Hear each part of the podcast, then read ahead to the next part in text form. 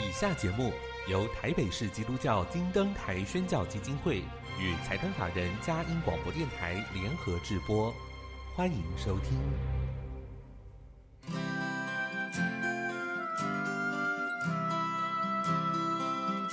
在现代紧凑的生活节奏里，以爱建立和谐的家庭生活，以喜乐专业的态度投入服务。一起营造你我的美丽人生，成为一个快乐又丰富的译文生活家。译文生活家，本节目是由林森南路礼拜堂社团法人中华民国合家欢协会、佳音广播电台联合制作，欧灵静主持。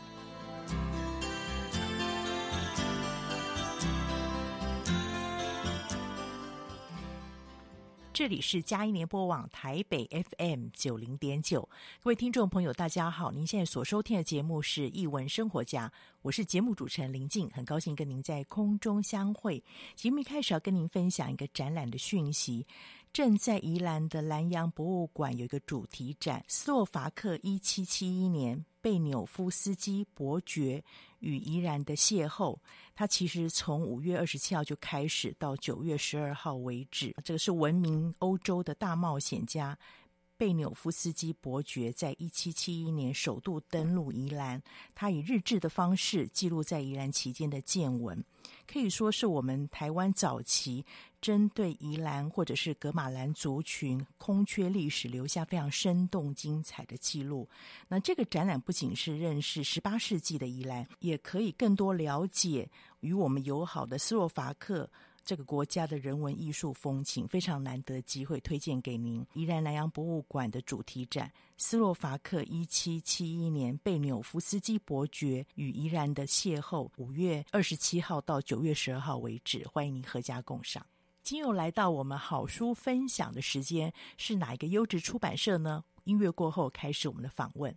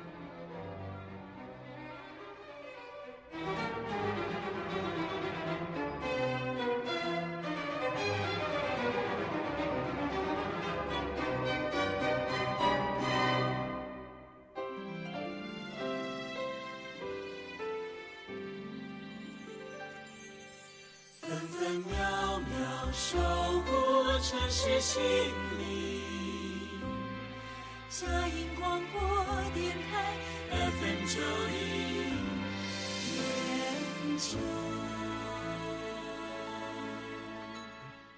欢迎回到一文生活家，我是节目主持人林静。今天非常荣幸请到了小宇宙的主编杨于璇小姐来到节目分享。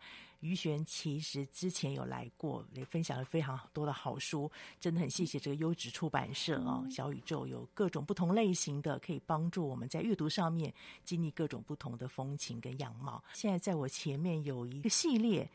跟台湾的水果有关的，对哇，我想应该 是这个大家都很开心，因为夏天到了嘛。我们早上觉得台湾是宝岛，各样的物产，特别水果很丰富。嗯，可以先跟我们介绍一下这套书籍的出版由来，还有作者。好，嗯、呃，谢谢林静姐的邀请啊，非常开心来到这个生活艺文家空中读书阁的节目现场。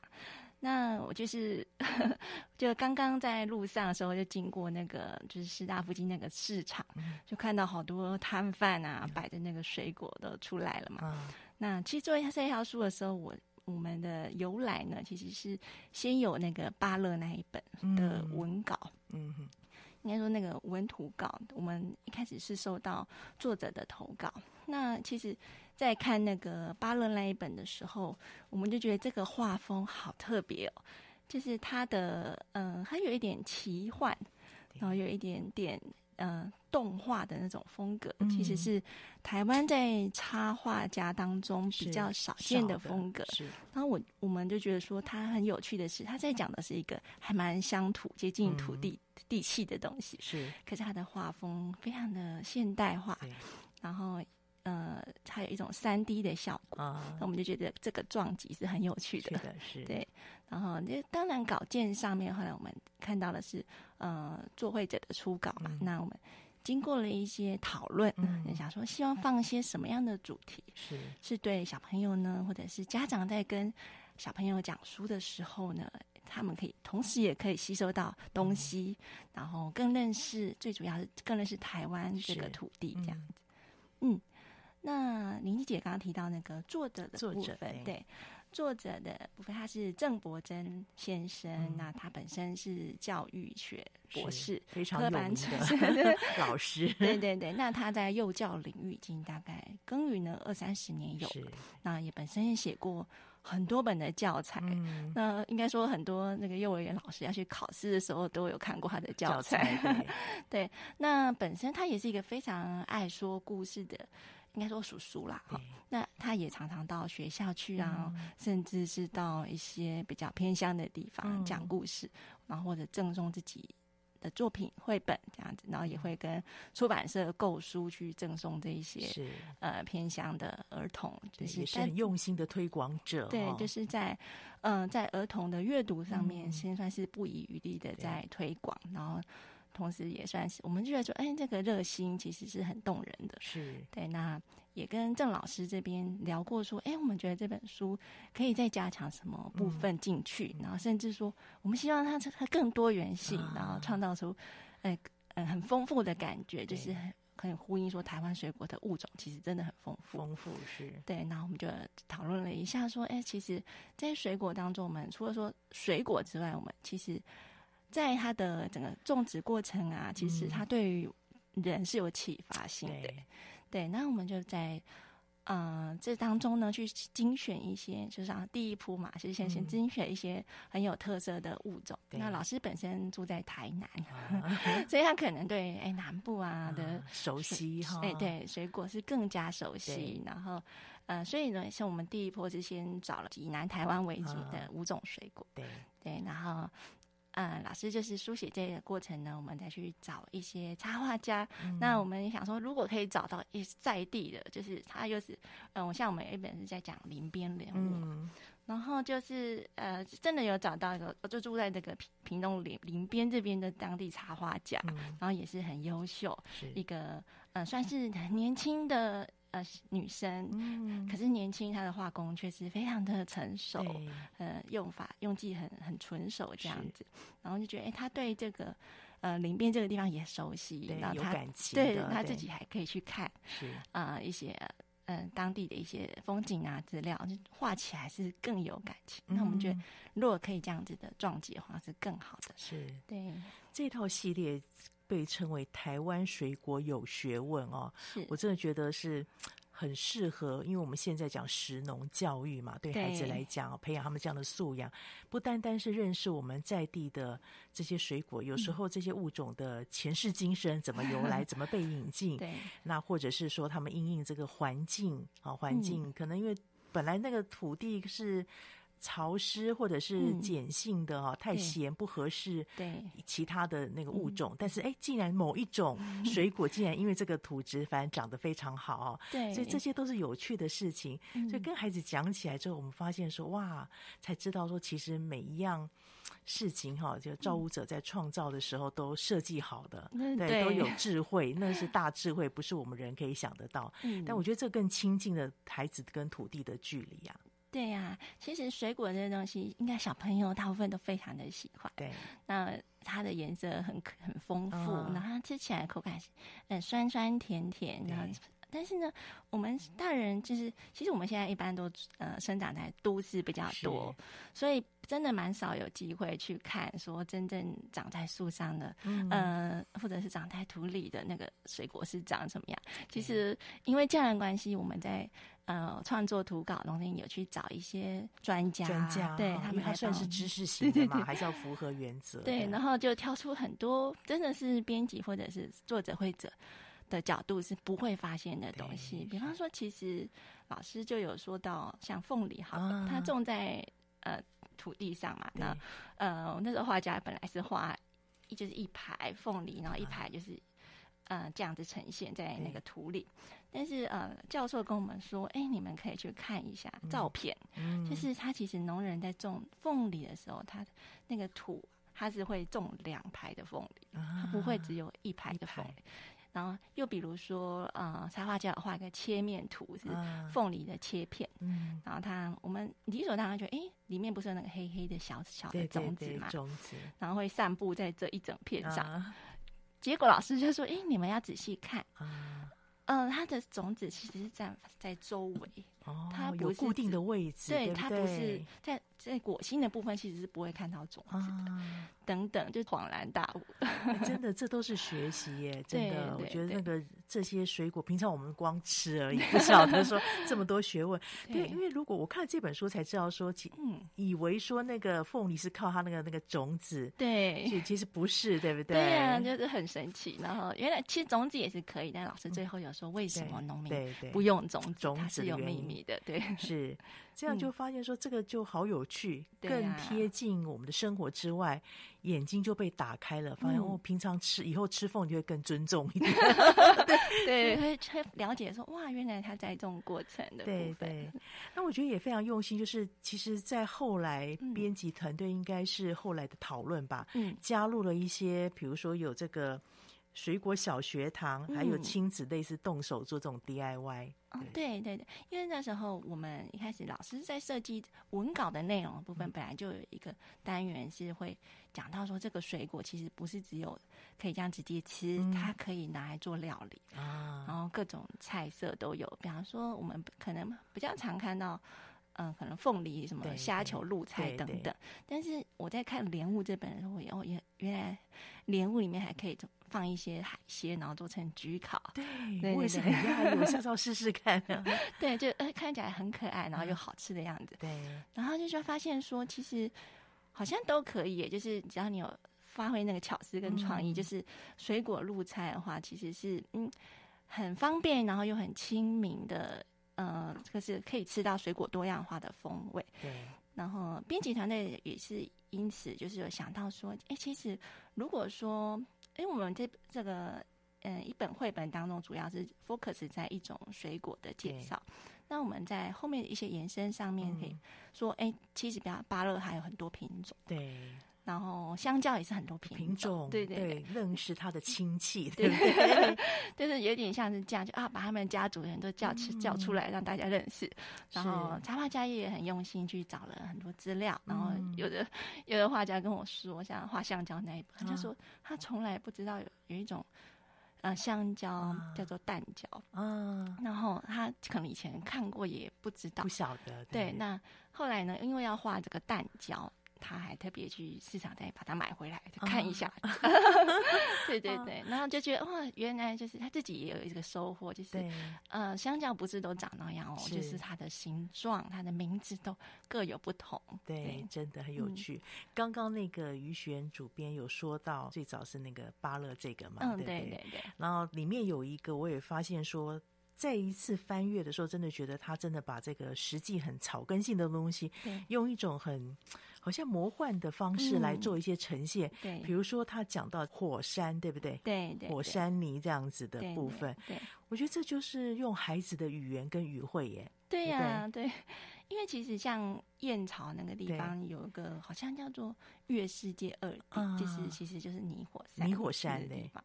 那其实作者他有把它设计成好像是一个呃呃泥巴怪，泥巴怪对，就拟人化，嗯、就是说哦，然后去解释说为什么这里面他会对于芭乐可以让它长得更好的原因，是对他透过一个像是拟人化的角色，是，然后跟画家他 呈现出来的那个。嗯那个图像，嗯，其实是哎蛮奇幻的，对对，没错。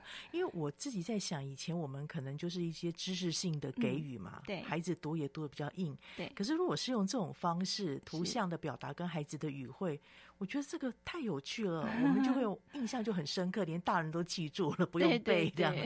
就是像这，嗯，还有这样子是，嗯，对，我再举例一下，像《莲雾》里面，它有一幕是。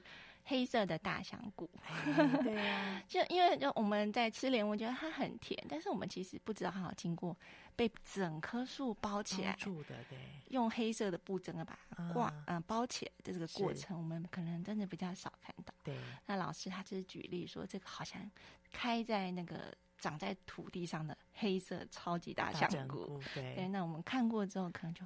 特别有印象，啊、对，所以很谢谢小宇宙这么用心哦，嗯、能够出版了这五本书。台湾的水果有学问，对听说是第一系列，对不对？之后还有机会其他的，对，这之后有可能有的机会再往下企划这样子。所以这边推荐给大家哦，有林边的莲雾、黑珍珠奇迹、燕巢芭乐的火山秘密，嗯，关庙凤梨的种子秘密。麻豆文旦的传奇，岐山香蕉大王，哇、嗯！大家有没有觉得好像闻到水果的好滋味？嗯、所以边看也可以多了解，然后让孩子在过程当中寓教于乐的学习。是对，推荐给大家。很谢谢于璇这样的分享。那我们先进一段音乐，大家看看还有什么样的好书。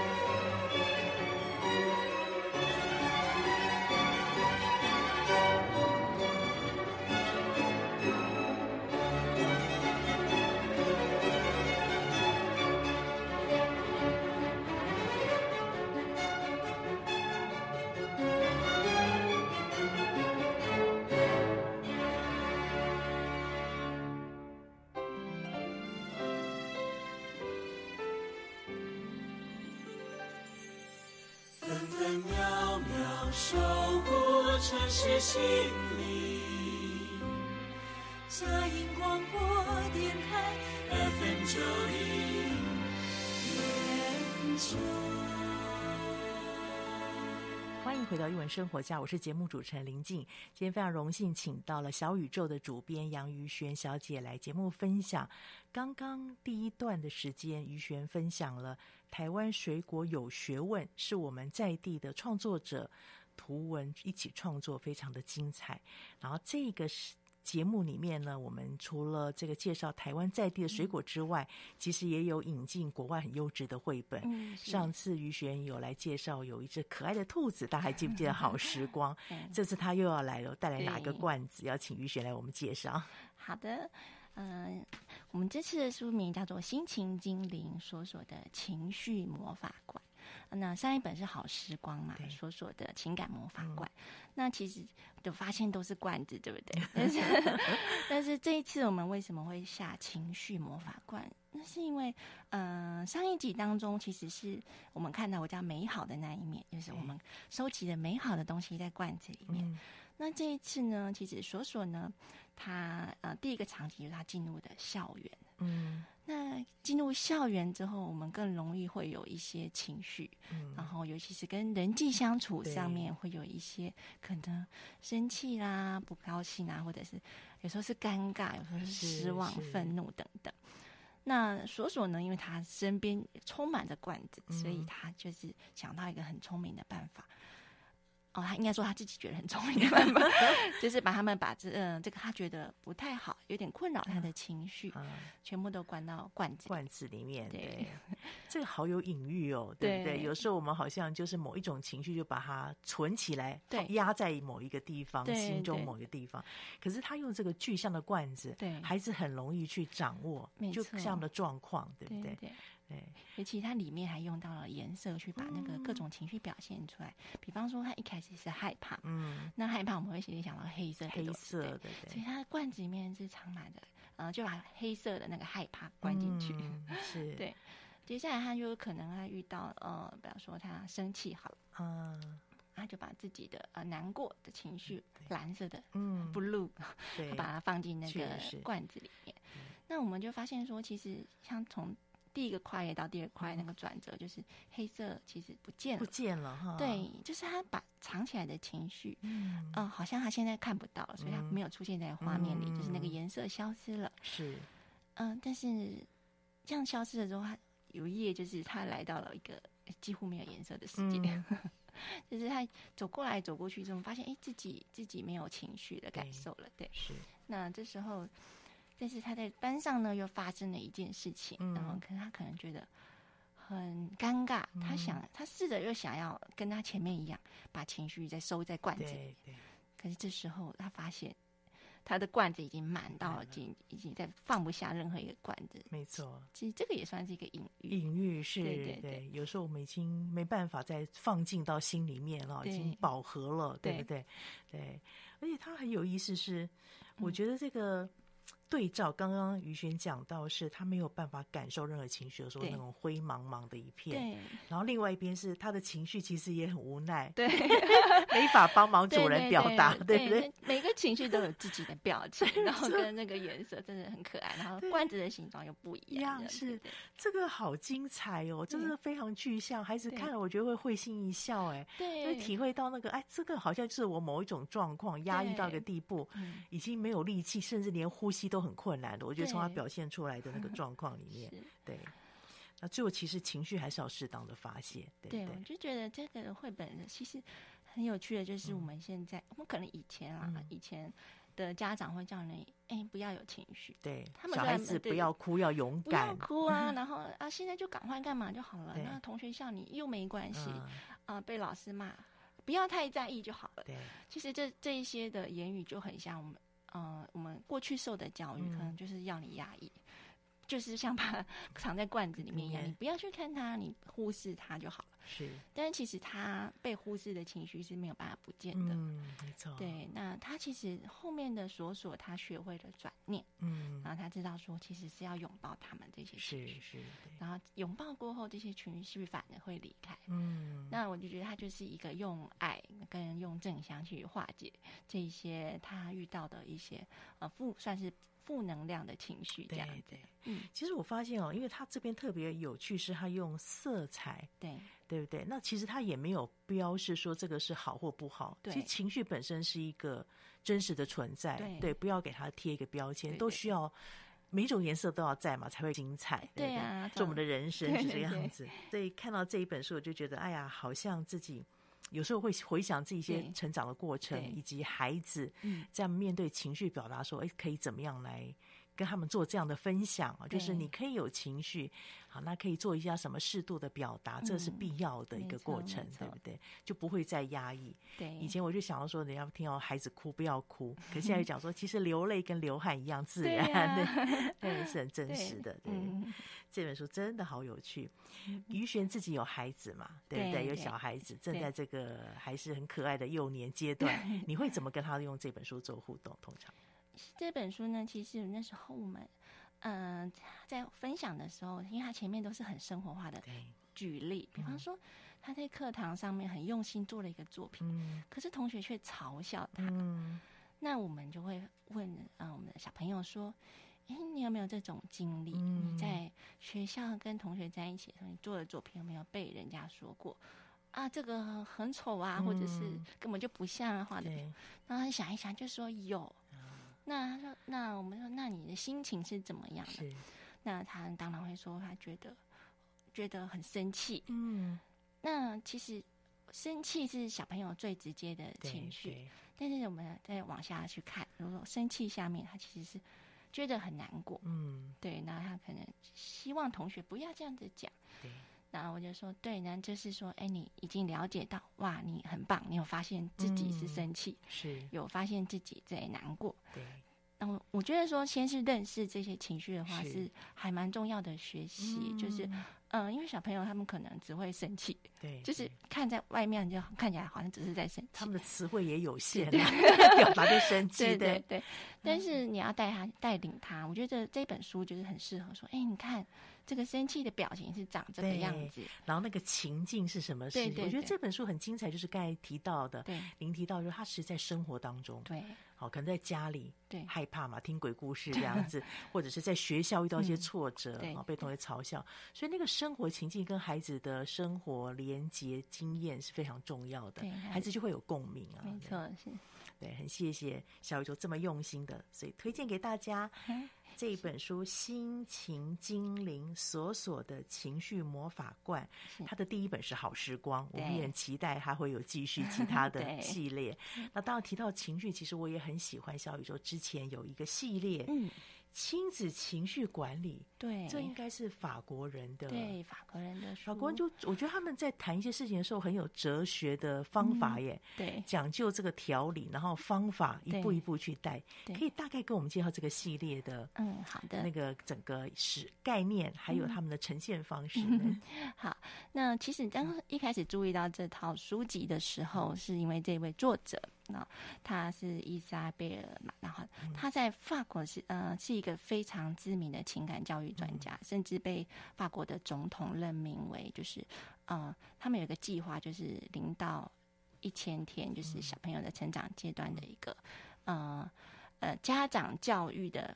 那个他算是一个顾问，首席顾问的，是然后也是本身也是正向教育养的专家，嗯、然后他旗下也很多很多的学生。是，那这系列就是他跟学生一起共同的创作。嗯、那比较特别的是，嗯、呃，他虽然说，呃，书名他是呈现一个情绪吧，嗯、比方说闹脾气好了，对，那可是它里面有三个小故事，嗯、那每一本都是这样，他收录了三个小故事，然后都是用生活上的情境跟，嗯，呃、还有亲子之间的对话。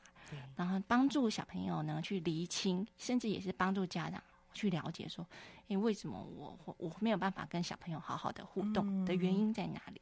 然后呢，他还有透过一些呃很实际的工具去帮助你，嗯、就说好了，那我们现在遇到这个情境，那怎么办？他会有一些提示 tips，、嗯、就是哎每一种情境原来都有 tips 可以去解解决它，对。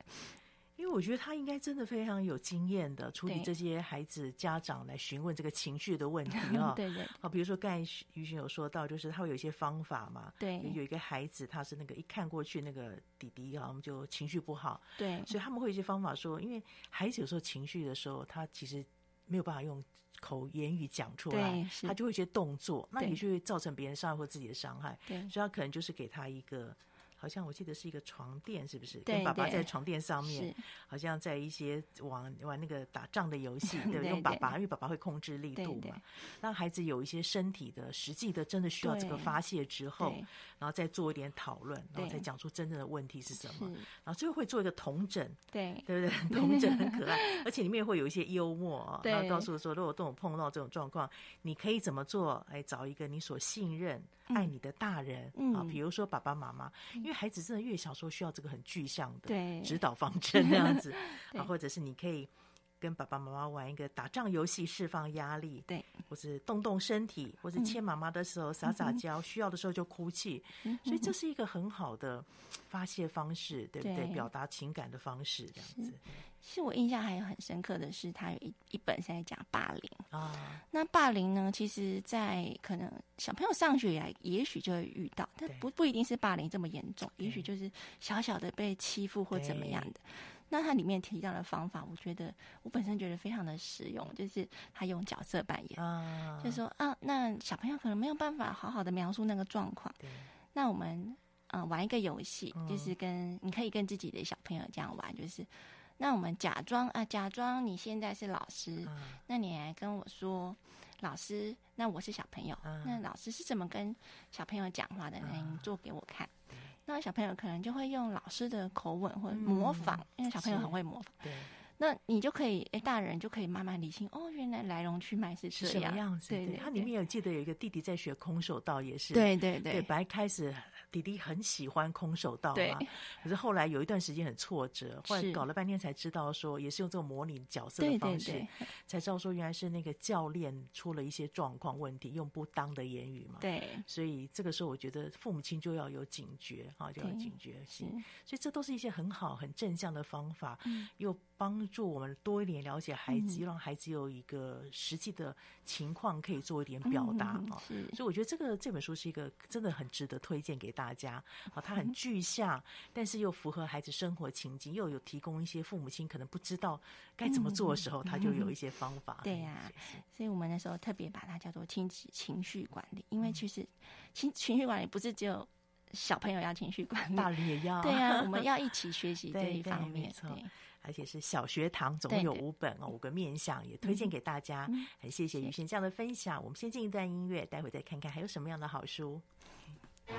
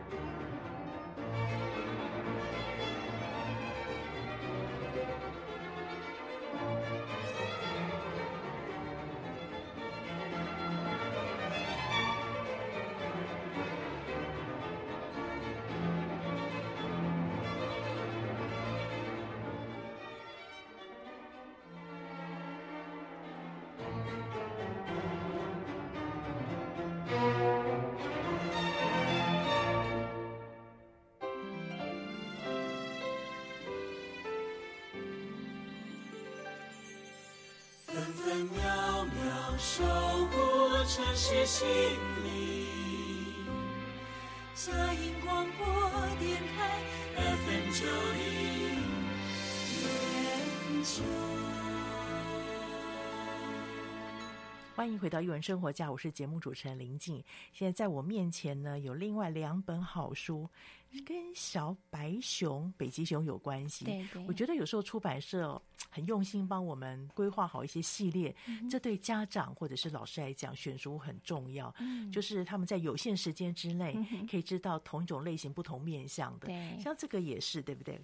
妈妈，你会一直爱我吗？跟爱妈妈怎么表达？对，这两本书可以给我们介绍一下，因为它很有设计感啊。对，它是一个呃比利时的一个非常畅销，然后的知名的绘本大师叫 G.B. 杰纳顿。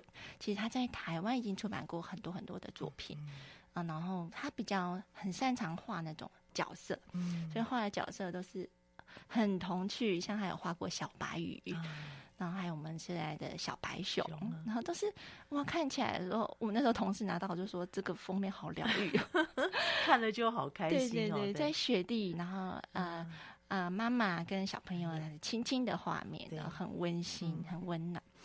那我们其实他其实就在讲一个亲子之间的呃非常单纯、非常简单的爱。嗯。那我其实那时候我们在看到这个书的时候，是在去年也是五月，嗯，呃，疫情爆发期间，大家都在家里面工作，然后又要带小孩，其实很容易发生亲子冲突。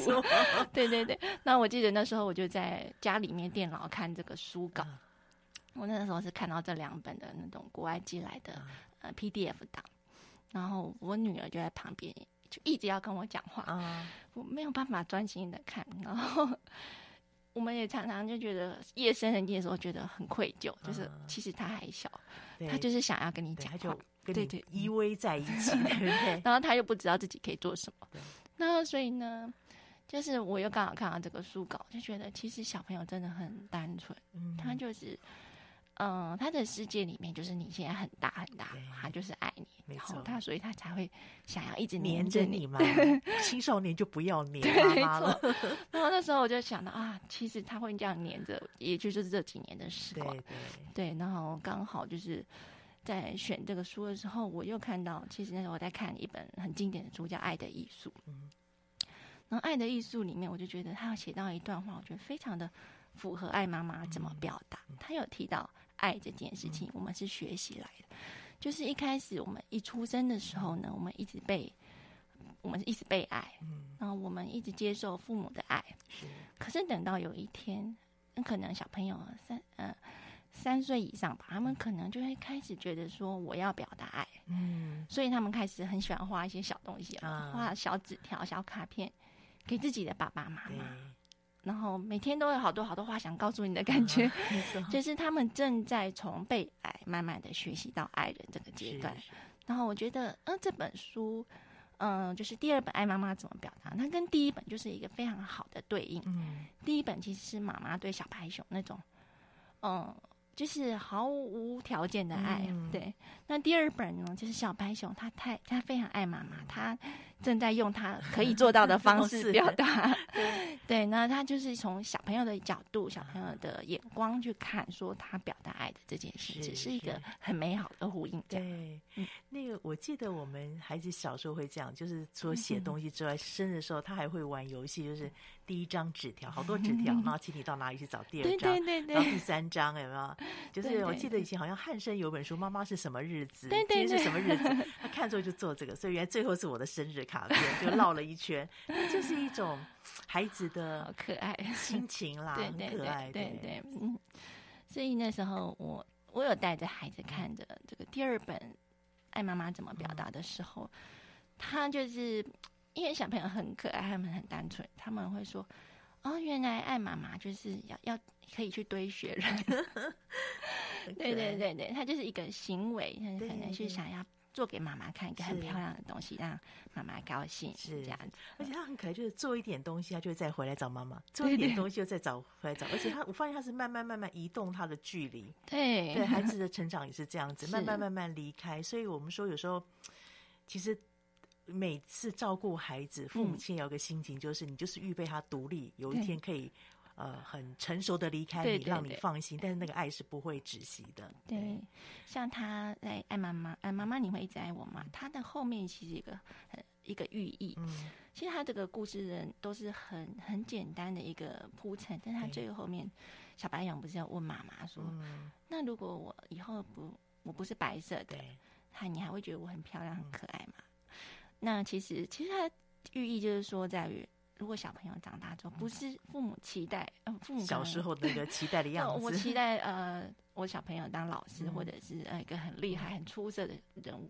可是他哇，如果不是那个样子，不是你期待的样子，你还会爱他吗？这样子？那其实，在书中当然是答案是非常肯定的，就是我妈妈一定会一直爱着你，因为你就是我的最重要的宝贝之类。那我觉得其实。呃，就是有时候啊，在嗯、呃、亲子上面的冲突上面的时候，你有时候也会回头去想，说是不是这个情境，嗯、就是是不是小朋友他做出的事情虽然不符合我期待，嗯、但是我能不能同样的欣赏，然后同样的爱他？这样。所以我觉得，常其实绘本有时候就是那种小故事大道理。就、嗯、还小时候可能对孩子的期待，就要平安健康长大。对。大一点的时候，就是哎，会我们有可能就有很多更多要求或期待在那边，所以有时候要常常。回归到我们的初心，当时爱孩子那个心情，因为孩子也是这样回馈我们嘛。没错，很谢谢小宇宙这样的用心。妈妈，你会一直爱我吗？跟爱妈妈怎么表达？非常可爱的书籍，其实简单，当然，但是会让我们想到好多的事情，也回想我们自己的亲子关系，怎么样去面对孩子。那我知道小宇宙还有很多的好书，可以跟我们做一点分享吗？嗯，好的。我们在嗯、呃、今年的六七月的时候，因为我们觉得说小朋友啊，可能有一些有些小孩要入学了，对，然后可能到八九月的时候开始到新的学校或者是新的环境去的时候，所以我们呢在六七月的期间呢，特别准备了一些跟校园有关的系列，嗯，呃，像我们。我们有嗯、呃，在六月份一号的时候有出版那个茉莉的三部曲，嗯、就是茉莉的人际成长系列绘本，哦、它有三本，然后都是跟在学校里面会发生的有关，系对，对，就是比方说，哎，被嘲笑了怎么办啊？啊然后或者是嗯嗯，同学在做不好的事情，你有没有办法见义勇为？嗯、就是说做自己，你诚实说出来。嗯、然后还有一本是很主题很特别，它就是世界上最好玩的玩具。嗯、那他其实在教的小孩的是一个珍惜习物跟做创意，哦、就是让创意呃展现在生活中，不要去做比较，嗯、就是别人有什么，然后我没有这样子。习福啦，对对对，对对是这样子的主题。嗯、那他的画风非常的特别，这个角色。嗯，你看过一定不会忘记，因为它是一个很可爱的发型，一个像鸟巢一样。不暴雷太多，让大家自己来看。这个对孩子真的有帮助哦。面对这个新学期的开始，特别是在这种疫情过后，嗯，一定有很多变数，或者是孩子需要怎么样的成长，特别人际关系怎么样的互动，嗯、有一个好书帮忙，真的能为孩子做很多的预备耶。嗯、他至少心里有预备，实际上碰到这种状况的时候，他就不胆怯。对。对那还有另外一套呢，是呃小鳄鱼的系列，小鳄鱼的幼儿园生活。嗯、那它是我们邀请国内那个很知名的译者叶嘉琴老师做翻译。啊、对，那嘉琴老师他本身也非常有丰富的幼教经验，然后本身也是呃念幼教方面的呃系数，是这一方面的专业，是老师中的老师。没错。那所以我们的时候看到这个绘本，它是一个呃美国大师叫做路呃。罗斯玛丽，然后他就是他，他是一个非常经典的人物，在国外。然后他就是有点像是以国内来比喻的话，也许是像方素珍老师那种地位，嗯、就是呃，在童书领域耕耘的非常久，那他写出来的经典作品呢，广受大小读者的欢迎。这样子，嗯、那我们邀请的国内这个译者嘉青老师呢，他看完之后还帮我们写了很精彩的导读，嗯、呃，关于说幼儿园当中怎么跟小朋友之间，呃，有些冲突的化解，然后怎么人际相处。因为像我们第一本谈到的是说，有一个小朋友很爱捉弄人，嗯，就是他总觉得好玩，碰一下就好了，有什么关系？嗯、那其实这一本在谈的是身体的界限要互相尊重，嗯、是，嗯。那第二本呢，其实就是小朋友最常遇到的状况：生气、闹脾气、嗯、哭泣，就是因为碰到的情绪方面的困扰。对对对，对，然后就是哦，动不动哭啊，或者是怎么样。嗯、那老师呢，也是在这本书呢做了非常适当的引导。嗯、那同时呢，他除了说故事的铺陈之外，他对。后面我们还附附有一个呃，是算是教师手册的那种引导学习。哦嗯，其实这是在国外当中，他们就已经本身就已经做了很用心的规划，然后就是分析这个故事的情境，是，然后跟使用哪一些方式来舒缓这个状况，是是，然后都是这种这非常的实用，在幼儿园的呃情境里面，甚至在家里面有时候遇到的一些状况，是其实是呃都可以跟小朋友说明的，因为它的剧情呢也是非常的。可爱，然后逗趣，又是很贴近小朋友的生活。对对，对，非常期待。因为其实如果有一本书，它可以除了这个创作的优质图像的艺术性之外，嗯、又有我们台湾这么专业优秀老师，可以有一比如说妈妈手册啊，或者是学习指导，嗯、那有一个方向。对没有经验的妈妈来讲，或者老师来说，就是一个很好的方法啊，很好的方法可以参考。嗯，那如果有经验的话，其实更丰富了在教学上面的使用。对，所以很谢谢小宇宙这么用心，就是常常在根据孩子的发展状况、生活情境与需要，提供我们这么多的好书。所以我们这个台湾的读者非常有福气。谢谢，很期待有机会再邀请雨璇来分享。好，谢谢林静姐，谢谢各位听众朋友今天收听我们首播在电台。过几天之后，你可以上我们嘉音联播网点选下载区，或者是我们有这个 Podcast 上面都可以呃听到整个访问的连结，可以分享给您中南部的朋友或是海内外的朋友，让我们一起来享受阅读的乐趣。谢谢你今天收听，欢迎下周同一时间再会。